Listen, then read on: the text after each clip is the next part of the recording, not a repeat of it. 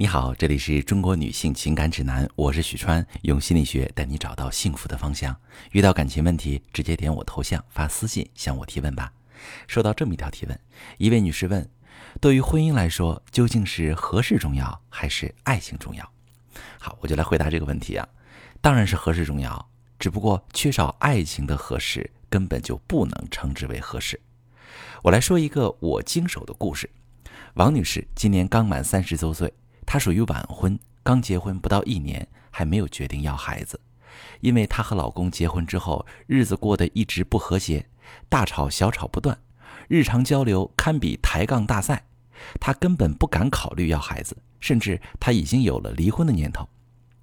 王女士和老公的相识过程说起来真的很特别。王女士出身知识分子家庭，父母都是大学教授。王女士毕业后一直忙工作。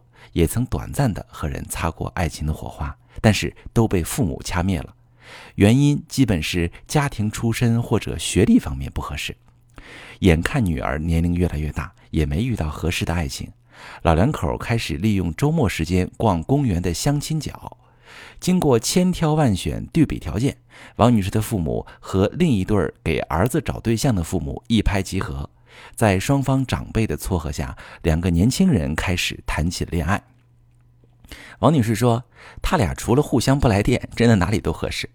家庭出身、学历、事业、身高、外貌都匹配，甚至因为有着相似的成长经历，三观也合。就连他俩都觉得没理由不在一起，不在一起对父母真的没法交代。两人交往了一年左右的时间，双方父母开始张罗结婚了。”王女士却一点高兴的感觉都没有，因为她回忆不起来这一年的恋爱给她的生活带来过任何美好的感受。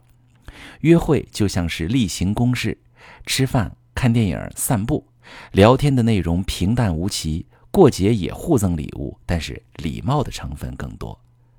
王女士也试图跟母亲倾诉过心声，母亲说：“孩子结婚合适最重要。”感情嘛是可以日久生情的，等你们婚后生活在一起了，感情自然就有了。但是令王女士没意料到的是，坏就坏在生活在一起这个状态上，她和老公不但没有日久生情，还日久生厌了。他们俩的生活习惯、起居作息不太一样，但按理说绝不属于那种无法磨合的。比如说，王女士有睡前用精油泡脚的习惯。泡完全身很放松，直接舒舒服服钻被窝。她老公呢，嫌她不把洗脚水倒掉，还说这个精油的味道一夜都在散发，闻着就想到她的脚丫子，仿佛一夜都在呼吸脚丫子的味道。王女士说：“我就习惯第二天早晨倒掉洗脚水，你要有意见，你不会去倒吗？”老公说：“你自己的事儿干嘛指使我去做？”王女士说：“谁让你矫情，我干嘛为你的矫情买单？”老公说：“你真是不可理喻。”类似这样的事儿太多了。吃饭早半小时，晚半小时；睡前看书，开床头灯还是顶灯；扫地机器人好还是扫拖一体机好？这些鸡毛蒜皮，俩人都能掰扯起来。虽然这些小事儿在很多夫妻看来连矛盾都算不上，一句话就解决了，但正是这些小事儿，让王女士夫妇觉得对方很讨人厌。王女士跟我说。我可发现了，当你不爱一个人的时候，你根本无法包容他一点点，什么小事儿都不愿意让着，对方的缺点也会被无限放大，怎么也不顺眼。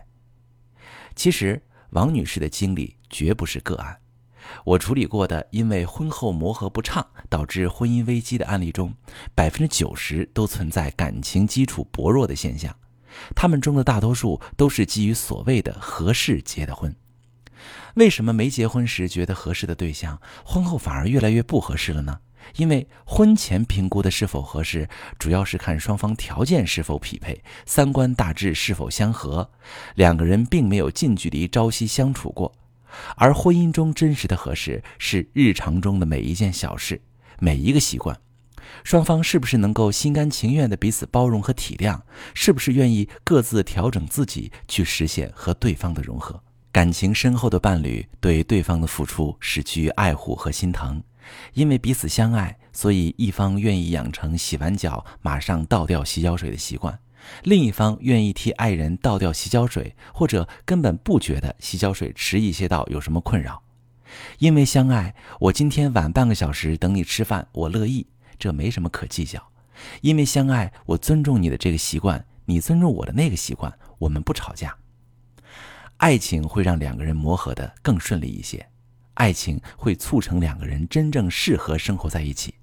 所以我说，没有爱情的适合不是真的适合。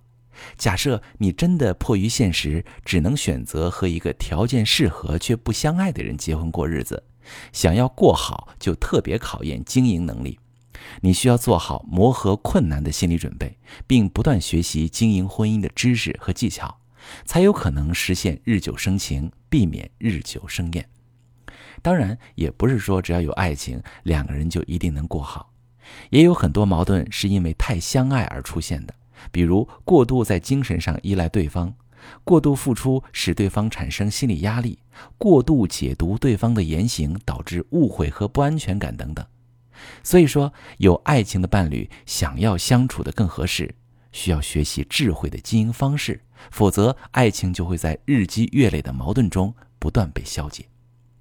如果正在收听节目的你总是跟伴侣争吵不断，互不包容，矛盾积累无法累积，无论是因为缺乏感情基础，还是原本有爱情却相处的越来越累，都可以把你的情况发私信跟我详细说说，我来帮你分析。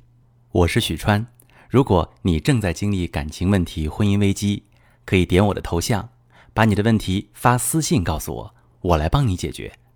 如果你的朋友有感情问题、婚姻危机，把我的节目发给他，我们一起帮助他。